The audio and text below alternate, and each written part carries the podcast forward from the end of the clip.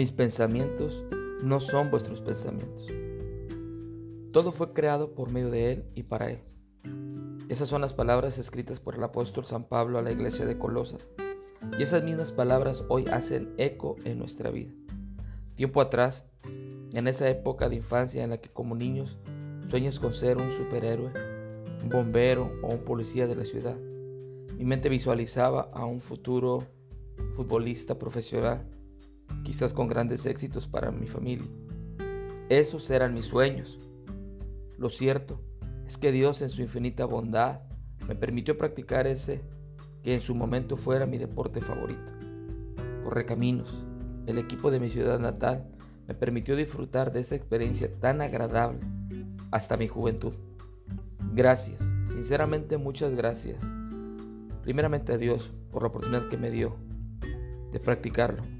Y segundo a esa institución que me brindó esta experiencia maravillosa de mi vida, que aunque corta, fue muy significativa en mi vida. Pero los planes de Dios eran otros completamente diferentes.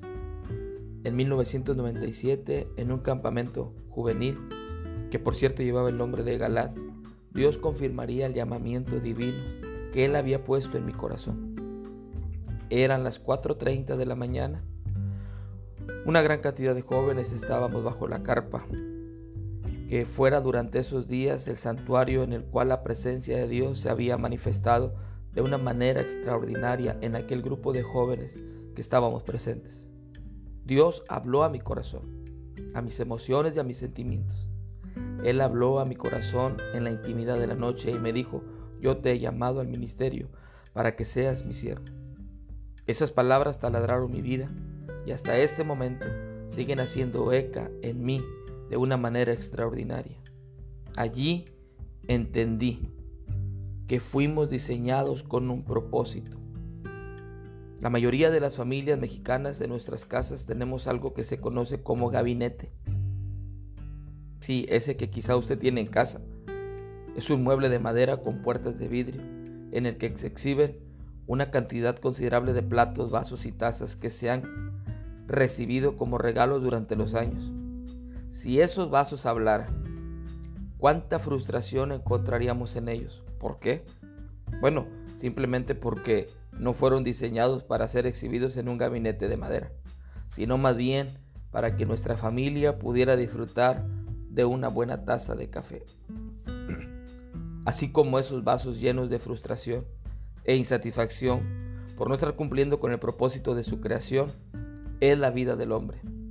Cuando ha vivido alejado del propósito divino para su vida. Recuerda, fuiste creado para alabanza y gloria de su nombre.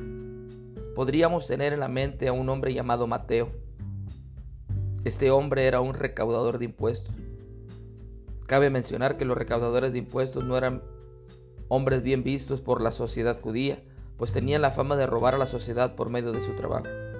Mateo, un hombre con una economía estable, y un futuro probablemente seguro, es sacudido por el propósito original por el cual Él, precisamente Él, fue creado por Dios.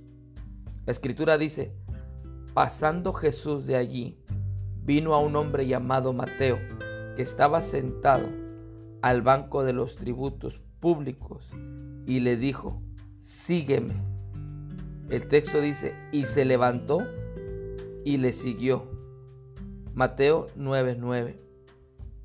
Así, exactamente nosotros, sentados a la mesa, creando nuestro propio futuro aparente, lejos del diseño original de nuestro creador, idealizábamos un futuro empresarial, visualizábamos quizá un futuro prometedor delante de nuestra sociedad.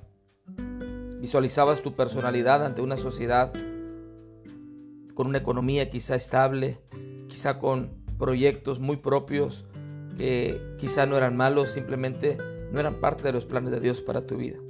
Pero vino un hombre llamado y con una simple palabra cambió la historia cuando dijo, sígueme.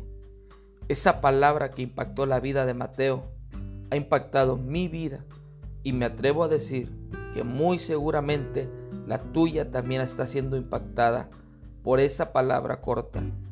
que te desafía a seguir los planes de Dios.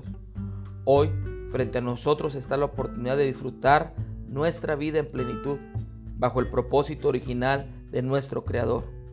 Inicié este fragmento o este pensamiento diciendo, mis pensamientos no son vuestros pensamientos, ni mis caminos son vuestros caminos.